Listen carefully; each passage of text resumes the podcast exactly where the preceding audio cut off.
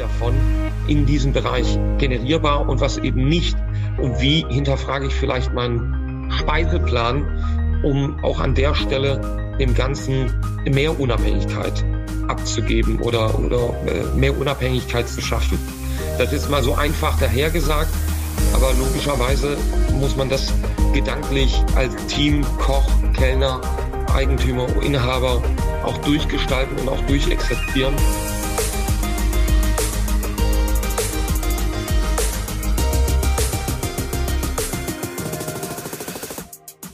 Herzlich willkommen zur neuen Ausgabe des ETL Atoga Gastro Briefing. Schön, dass du heute wieder mit dabei bist. Wir beschäftigen uns heute mit der zweitgrößten Herausforderung nach dem allgegenwärtigen äh, Personal- und Fachkräftemangel Mitarbeitermangel, äh, das Thema Beschaffung. Es ist in der BWA nicht nur die zweitgrößte Kostenposition, der Wareneinsatz, äh, es ist auch in einem gravierenden Umbruch die gesamte Beschaffung.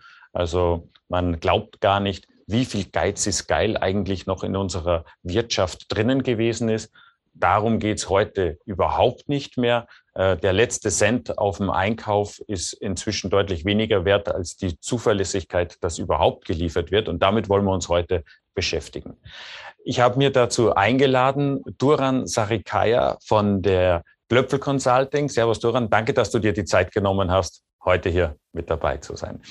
Du darfst gerne gleich noch ein bisschen mehr äh, äh, von dir zu erzählen, nur so viel vorneweg. Ihr beschäftigt euch äh, professionell mit Einkauf. Ich habe äh, eindrucksvolle Zahlen und Werte gelesen, über 60.000 Lieferanten aus 100 120, 123 Ländern, äh, wo ihr einkauft. Also Einkauf ist ja wirklich dann eure Welt. Äh, wer gehört denn da mal so alles zu eurer Zielgruppe und äh, wie kommt es, dass wir uns über den Leaders Club ja auch kennengelernt haben, äh, äh, dass ihr auch in der Gastronomie und Hotellerie unterwegs sind, seid?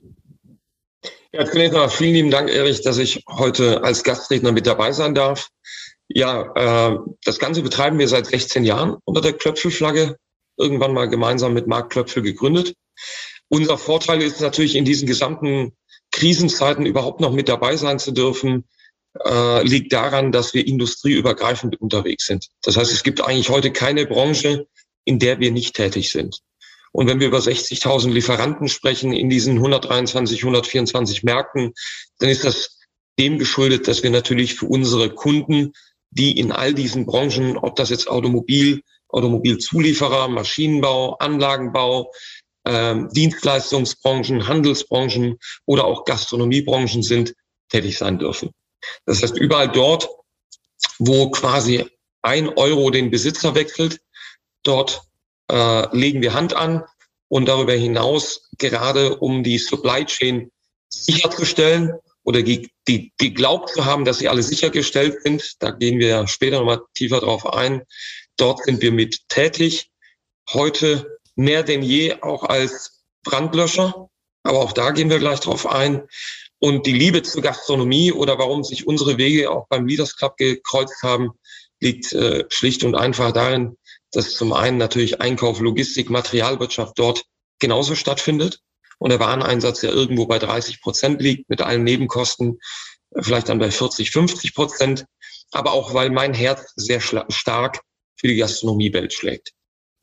Dann bist du genau der Richtige, den es heute zu befragen gilt. Dass, äh, ja, also wir können auch äh, wir wieder herzlich gerne wie in gewohnter Manier die Chat-Funktion anbieten. Also wer eine Frage hat oder eine Idee oder ganz konkret Probleme hat, gewisse Dinge zu bekommen oder zuverlässig zu bekommen oder Angst hat, etwas nicht mehr zu bekommen, einfach in den Chat reinschreiben. Äh, einen Experten wie Duran heute hier mal äh, zu haben und der Rede und Antwort zu dem Bereich steht. Also bin mal gespannt. Wir versuchen dich richtig zu grillen heute hier, äh, Duran. Ja, äh, und dann schauen wir mal, äh, wie weit wir damit kommen. Also herzlich gern und ich sehe schon in der Teilnehmerliste äh, wieder etliche Stammgäste quasi mit dabei, die uns seit ja, Monaten treu die Stange halten. Also von daher bitte äh, nutzt die Gelegenheit und äh, wer eine Frage hat, dann einfach rein damit.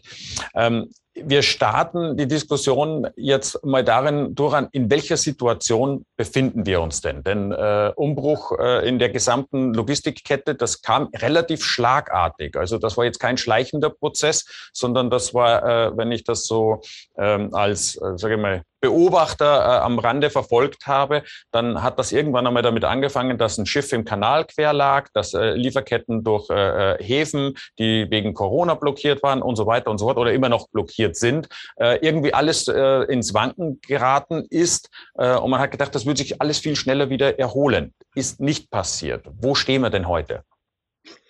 Also vielleicht ganz kurz, ich will jetzt auch gar keine langen Rückblicke äh, erzählen, weil jeder weiß das und das sind auch keine äh, neuen News, aber trotzdem, ich sag mal, die äh, zwei Jahre Lock, äh, äh quasi Corona-Pandemie, vier harte Lockdowns und dann eben auch monatelange Homeoffice-Aktionen, ähm, die ja gerade bei der Gemeinschaftsversorgung immer noch eine ganz große Rolle spielen. Da gehen wir aber auch gleich drauf ein. Äh, hinterlassen natürlich Spuren.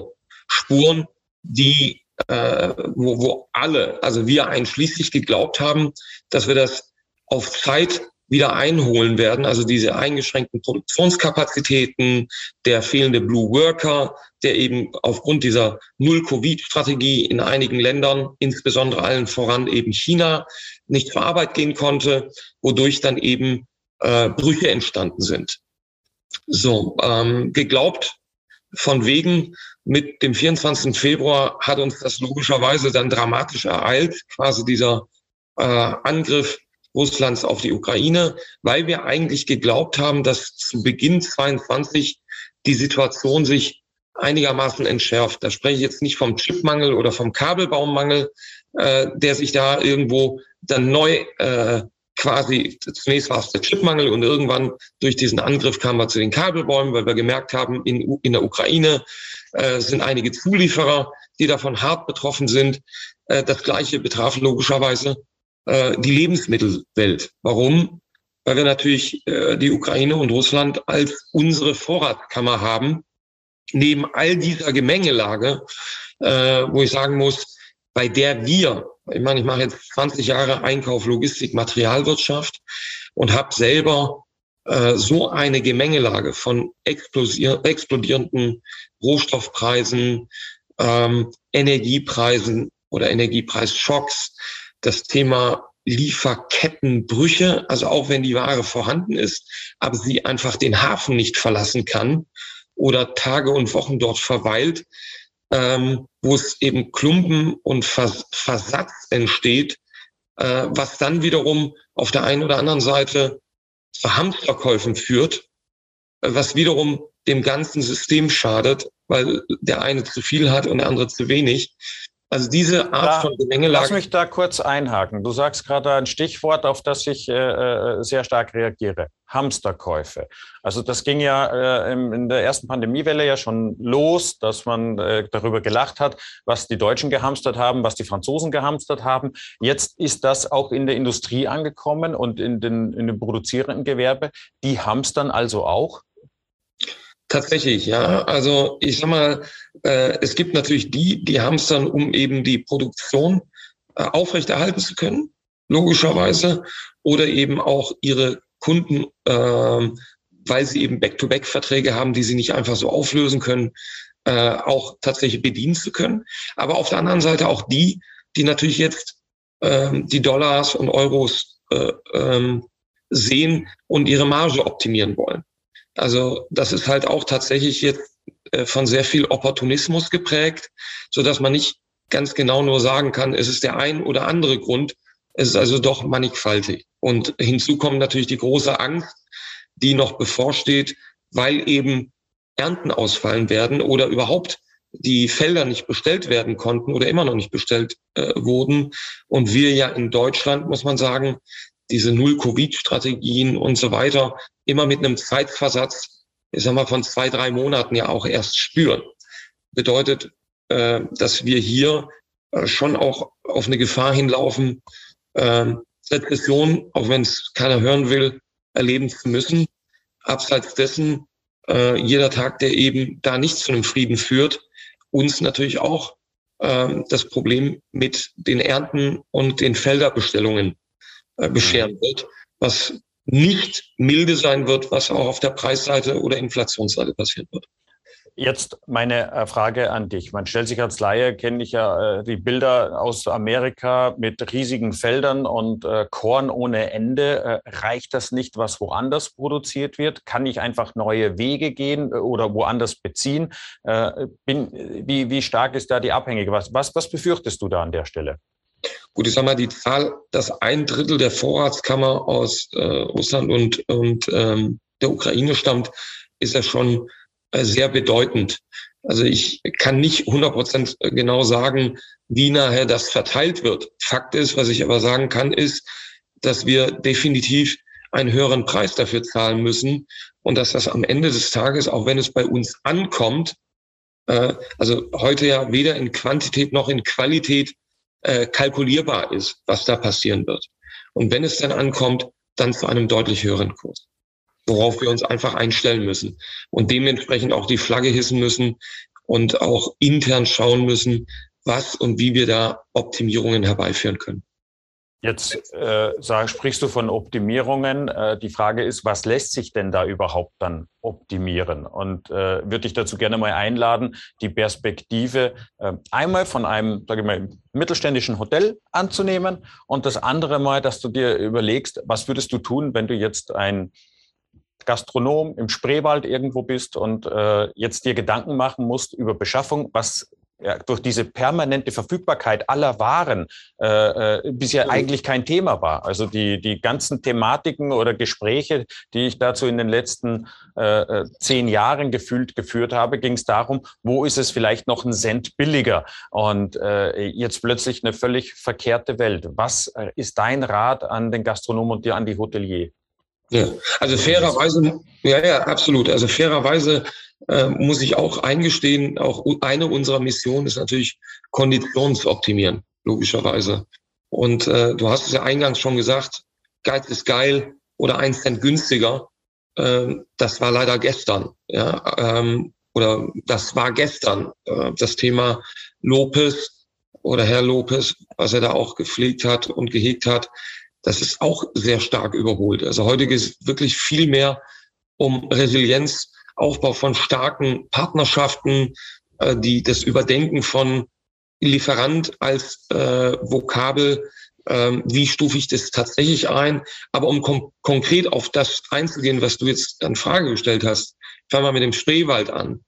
Ähm, wenn ich also im Grunde genommen der, der Betrieb im Spreewald wäre, würde ich heute ganz dringlich dazu empfehlen, wenn es nicht schon geschehen ist, ähm, so regional wie möglich meine Partner äh, Netzwerke aufzubauen, zu entwickeln und autark und unabhängig zu sein. Und das logischerweise auch an meine Gäste und Kunden weitergeben zu können im, im Rahmen meiner Storytelling, weil ich nicht drum herum kommen werde, auch die Preise anheben zu müssen und dafür äh, auch für Verständnis werben sollte und müsste. Und wenn ich das schaffe, ein Netzwerk in meiner Region äh, zu entwickeln, aufzubauen, bin ich logischerweise etwas unabhängiger äh, von alledem, was sonst global passiert. Logischerweise werde ich jetzt nicht überall ein vertikales Farming haben und äh, die Mango vor der Haustür finden. Also insofern muss man klar sehen und wissen, was ist überhaupt davon in diesem Bereich generierbar und was eben nicht. Und wie hinterfrage ich vielleicht meinen Speiseplan, um auch an der Stelle dem Ganzen mehr Unabhängigkeit abzugeben oder, oder äh, mehr Unabhängigkeit zu schaffen. Das ist mal so einfach dahergesagt, aber logischerweise muss man das gedanklich als Team, Koch, Kellner, Eigentümer, Inhaber auch durchgestalten und auch durchexerzieren um eben tatsächlich auch das Verständnis bei den Gästen, bei sich selbst auch zu schaffen und auch damit Kosten vielleicht zu sparen und auch höhere Preise abgeben zu können. Auf der anderen Seite das mittelgroße Hotel, äh, da habe ich natürlich schon eher äh, die Abhängigkeit von, äh, wenn ich vorher mit der einen Lieferantenstrategie geworben habe oder der Einhändlerstrategie, dass ich doch auf eher zwei, drei Partner ausweichen muss, mich vielleicht auch deutlich langfristiger committen muss, äh, also quasi auch in, in Richtung Abnahmemengen, habe aber dann wiederum das Problem, der Planbarkeit. Also sprich, vielleicht muss ich das in kürzeren Intervallen äh, tun, um mich mit diesen zwei, drei Partnern öfter auch auszutauschen. Aber auch da gilt äh, zu schauen, was in so einer Hybridlösung regional auch, sagen wir mal, optimierbar wäre, so dass man die Abhängigkeiten auch dort in den Bereichen, wo es tatsächlich geht, reduzieren kann. Abschaffen möchte ich gar nicht in den Mund nehmen, aber reduzieren kann reduzieren kann. Das heißt, äh, jetzt bin ich aber vielleicht in einer Region, äh, wo ich einen Teil meiner Produkte vor Ort beziehen kann, soweit das äh, in dem Bereich geht und saisonal gerade passt und möglich ist. Ich komme aber nicht drum hin. Ich werde auch auf die Grossisten zurückgreifen müssen. Ich werde auch in, in Zukunft Mehl nicht aus einer regionalen Mühle vor Ort vielleicht beziehen können. Das werden vielleicht ganz wenige Ausnahmen sein. Äh, andere sind da weiter auf den Großhandel angewiesen. Äh, was ist deine Empfehlung an den Unternehmer, der sich ja jetzt neben seinen Mitarbeitern und seinen Gästen jetzt in dritter Linie auch noch um seine Lieferanten kümmern und bemühen soll? Äh, was können wir dem mit auf den Weg geben? Äh, was will denn der Lieferant hören? Wo ist das, wo schlägt das Herz? Wo wird er dann vielleicht noch äh, wenn es etwas knapp wird, dann trotzdem noch das Verfügbare dorthin liefern und nicht zum Mitbewerber? Ja, also auf jeden Fall mehr Commitment, mehr Gespräche, intensivere Gespräche, einbeziehen in die, in, in den Speiseplan des, des Gestaltens des Speiseplanes, der gemeinsamen Optimierung. Also das Problem, welches eben vorherrscht mit den explodierenden Preisen, äh, auch mit, mit den Grossisten und Händlern zu teilen, weil da gibt es auch natürlich ganz, ganz äh, starke äh, Fähige, die auch kein Interesse haben, nur ihre eigene Marge zu optimieren, sondern ein sehr, sehr großes Interesse daran haben, dass sie auch äh, Kunden haben, die auf der anderen Seite vital sind und äh, letzten Endes gerade mit dieser Herausforderung nicht alleine gestellt sind. Also sprich tatsächlich Netzwerkpflege, Partnerpflege, Lieferantenpflege, mehr Commitment, Öffnen vielleicht auch der Bücher, also wirklich das Thema Open Book, was ja immer so einen negativen Touch hat, äh, was ich in der Phase oder überhaupt generell eher als heilenden Mechanismus oder Möglichkeit sehe, weil natürlich ein Grossist, ein Händler äh, dieses Thema, was der Individualgastronom an einer Stelle hat, vielleicht an drei Stellen hat, äh, an tausenden Stellen sieht, weil er eben genau die gleiche Gattung von Kunden bedient und somit auch Lösungen anbieten kann, äh, die vielleicht doch adaptierbar sind.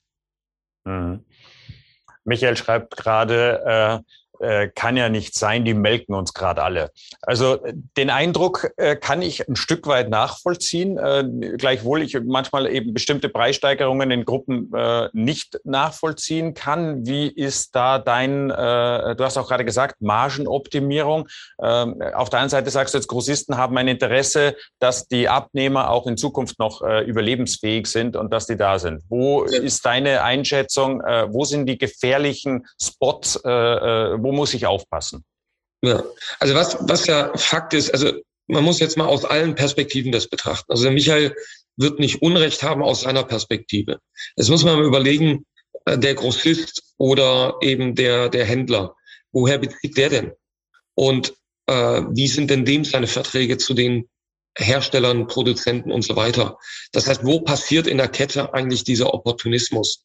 Logischerweise äh, muss man das alles kritisch beäugeln in alle Richtungen. Deshalb war ja auch das Thema, dass man heute mit einer Einpartnerstrategie oder Einlieferantenstrategie äh, nicht mehr lange oder weiterkommen wird, weil man eben durch äh, den Vergleich natürlich eine ganz andere Übersicht bekommt. Aber auf der anderen Seite, äh, genauso wie man vielleicht das Thema Open Book auch in die Richtung abverlangen kann äh, und dann auch die Reaktionen natürlich sieht, wie, sie, wie die sich verhalten. Was ich nur miterlebe, ist, dass die natürlich auf der Produzentenseite oder auf deren Zuliefererseite genauso Preisdruck weitergegeben bekommen, so dass ich jetzt nicht unbedingt nur Verständnis für die Händler oder Grossisten äh, abgeben möchte, aber es ist halt in der Kette natürlich im Ursprung vielleicht doch noch eine oder zwei Parteien dazwischen, die da mit drin hängen und diese Preise weitergeben. Ich meine, wenn man da über die die Entwicklung äh, schaut, ich meine, äh, Bratöl wissen wir alle, 200 bis 300 Prozent Preissteigerungen. Ja? Ähm, Kartoffeln über 20 Prozent, Mayonnaise über 70 Prozent. Also unterschiedlichste Bereiche, ähm, wo, wo im Grunde genommen extreme Preissteigerungen da sind, auch wenn ich sie aus dem Ursprung beziehen würde, so dass man im Grunde genommen logischerweise wirklich nur die Transparenz erlangen kann, indem man auf mehrere Partner äh, auch die Anfragen streut, um dort einen Überblick zu gewinnen und natürlich auch zu hinterfragen, wie diese Preissteigerungen zusammenkommen mhm. oder zustande kommen. Es, äh, Silvia fragt, äh, ob dein Rat hingeht, eine Einkaufsgenossenschaft sich anzuschließen. Ist es jetzt klug, äh, da zu bündeln oder ist das eher äh, äh, besser als Einzelner anzufragen oder die Händlergespräche, das Netzwerk zu pflegen? Ja, also ich würde definitiv, äh, also äh, es ist ja nie 0 und 1, ne? Es ist immer irgendwo zwischen 0 und 1 gibt es ja auch noch die, die Nuance. Also ich sag mal, ich würde mich definitiv in dieser Phase, je nachdem, äh, eine Einkaufsgemeinschaft, logischerweise auch wohl wissen, welchem Zweck sie dient, anschließen. Das hat keinen Nachteil für mich. Aber in den Bereichen, wo ich auch äh, Unabhängigkeit wahren muss oder halten muss, weil ich eben regionale Beziehungsquellen habe und so weiter und jetzt nicht vor der Not stehe, äh, dann unbedingt bei jeder Warengruppe mitziehen zu müssen, äh, dann kann ich das nur anraten, weil geteiltes Leid ist halbes Leid und auch dort kommt Wissen zusammen, und mit dem Wissen, was zusammenkommt aus den unterschiedlichsten Köpfen heraus, kann man natürlich äh, definitiv ähm, über das Brainstorming hin vielleicht zu anderen Ergebnissen gelangen.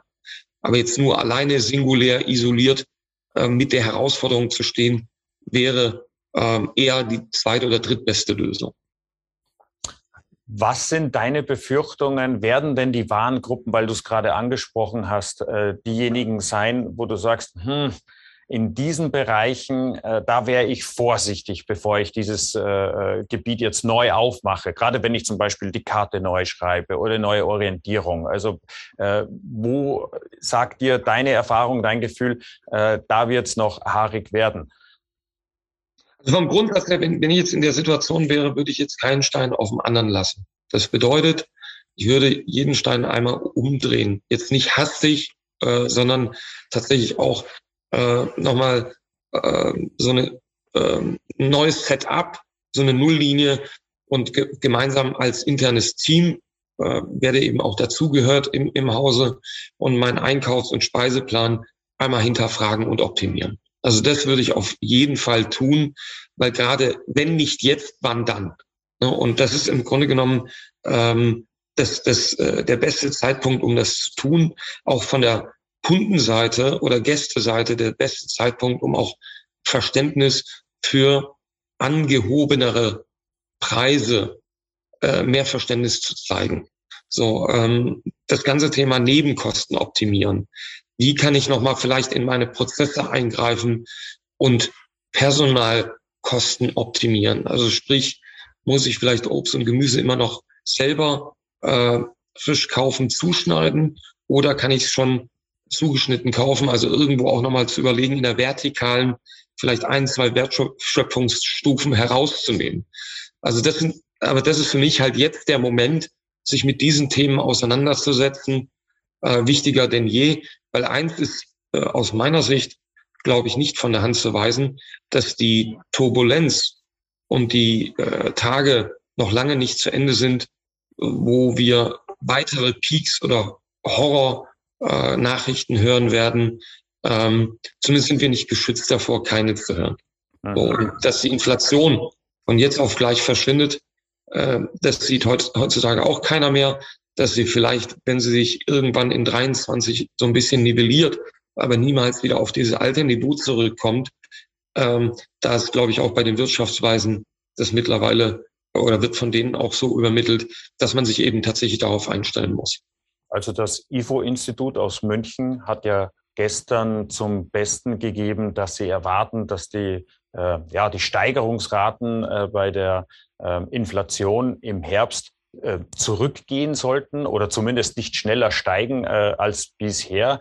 Äh, ein, ein Zurück zu Vor-Corona-Niveau oder zu Niveau noch wie es letztes Jahr war, das sehen die aber auch nicht. Also das ist, ist das eher dann per, äh, günstig, wenn man sich dann irgendwann mal dran gewöhnt hat? Oder ist das äh, äh, weiterhin eine dauerhafte Gefahr? Mit wie viel Inflation äh, denkst du, können wir äh, diese Zeit gut überstehen? Also ist ja nicht das Ende jetzt sieben Prozent. Also man hat ja auch schon mal mehr erlebt. Boah, Erich, das sind so schwierige Fragen, Mensch. Wenn ich das alles mal äh, wüsste, äh, äh, ich glaube, irgendwann Anfang des Jahres haben wir mal so spekuliert unter Freunden darüber, da haben die mich alle für bekloppt gehalten. Ähm, und dass sich das wieder nivelliert. Aber ehrlich gesagt, ich sehe jetzt noch keine Anzeichen, warum das so sein soll, äh, dass ja. sich das auf ein gesünderes Maß nivellieren soll. Also ich glaube, die 7,4 Prozent sind geschönte Werte. Ähm, und äh, wenn man das tatsächlich dann, ähm, also ich sehe es im zweistelligen Bereich eher. Ja, aber das ist meine ganz, ganz, ganz persönliche Meinung. Ja. Ähm, da bitte ich jetzt nicht irgendwo, da kann man sich lange, lange philosophieren und jeder hat seine Meinung zu. Wir können sie auf einen Bierdeckel schreiben und uns in einem Jahr wieder verabreden und zu und zusehen, wo es denn tatsächlich steht, ja, die, die echte Rate. Aber ähm, ich glaube, mit niedrigen Raten sollten wir nicht rechnen. Es sind herausfordernde Zeiten. Wir sind jetzt gefragt, äh, sag mal, kreativ und konstruktiv an die Aufgabenstellung ranzugehen ähm, und da wirklich jeden in der Mannschaft einzubeziehen, um eben sich Gedanken darüber zu machen, wie man, wie man das auch aufsetzen kann. Und dann aber auch dieses Storytelling zum Kunden, zu Partnern, zu Netzwerkpartnern, dass man das eben tatsächlich auch nochmal gemeinsam als, als Mannschaft übt und auch so in der DNA und Kultur des, des jeweiligen Unternehmens verankert. Duran, ich fasse einfach mal kurz zusammen drei Punkte, die ich aus unserem Gespräch jetzt mitgenommen habe. Das erste ist, ich kümmere mich um mein Lieferantennetzwerk und rede mit denen, was in absehbarer Zeit zu liefern ist und äh, worauf sie setzen würden. Das Zweite ist, mit meinem gesamten Team, das hast du jetzt gerade auch zum Schluss nochmal gesagt, äh, gehe ich her und äh, denke nicht mehr in Einkaufspreisen, sondern in Prozesskosten, bis das gut auf dem Teller des Gastes liegt. Also das äh, wirklich all-inclusive, auch über mehrere äh, äh, Stufen hinweg, äh, das äh, ins, in, in Blick genommen wird zuweilen dann wahrscheinlich ein geringeres Angebot, also weniger ist mehr wird dann äh, äh, gelten, sich durchsetzen und eine Selektion der Lieferanten nach Regionalität, um Abhängigkeiten aus einer Richtung äh, zu reduzieren. Das ist äh, eine nicht unsportliche Aufgabe, äh, aber ein ganz klares Zeichen dahingehend, ein einfach nur weiter so äh, führt definitiv nicht zum Erfolg. Ich glaube, das können wir ausschließen und äh, deswegen in dem Zusammenhang dann auch äh, neu zu kalkulieren. Ich danke dir für deine Zeit. Äh, ich glaube, du hast mir ja gesagt, ihr, ihr, habt ja auch so, macht so White Papers und so Studien Exakt. und so weiter und so fort. Äh, das heißt, äh, das werden wir in die Show Notes backen, was du uns da mitgebracht hast, wer sich dafür weiter interessiert. Wenn ihr jetzt in ein Unternehmen reingeht und dort den Einkauf einmal komplett auf links dreht, wie lange dauert denn das so, bis dann die ersten Erfolge spürbar sind? Also eigentlich in der Regel ähm äh, sagen wir, drei bis sechs Monate, das ist eher die Zeit, die wir benötigen. Das hängt natürlich vom Status quo des Unternehmens dann auch ab, ja. Also ja. wie ist die Datenlage, äh, das unschöne Wort Daten, ja, äh, und äh, Stammdaten und so weiter, damit man eben richtig aufsetzt. Aber in der Regel ähm, drei bis sechs Monate. Das muss man, das muss man schon mit einbeziehen. Das ist eine klare Aussage, da weiß jemand, was er tut, auf jeden Fall. Vielen Dank, Doran, für deine Zeit. Schön, dass du heute mit dabei warst. In der nächsten Ausgabe freue ich mich auch auf einen ganz besonderen Gast und einen Überraschungsgast, den ich heute noch nicht äh, verraten darf. Aber wer auf jeden Fall dabei ist, äh, ist Mario Pick. Und der eine oder andere wird den auf jeden Fall kennen in der Branche. Der ist bekannt wie ein bunter Hund und äh, wird sich mit mir darüber unterhalten, was die Vier-Tage-Woche pro oder contra, was waren die Learnings der ersten Monate, was waren die Learnings von Unternehmen, die damit gearbeitet und gestartet haben äh, und welche, die sich das vielleicht überlegen. Ich hoffe, ihr seid dann äh, wieder mit dabei und ich freue mich äh, sehr auf euch und eure rege Teilnahme. Jetzt kam noch gerade die Nachfrage bezüglich des White Papers. Das werden wir in die Show Notes packen, dann bei der Aufzeichnung. Im Link kommt das dann äh, mit rein. Also Habt euch wohl, viel Spaß und wir hören und sehen uns in 14 Tagen wieder. Danke, bis dahin, bleibt gesund, guten Umsatz.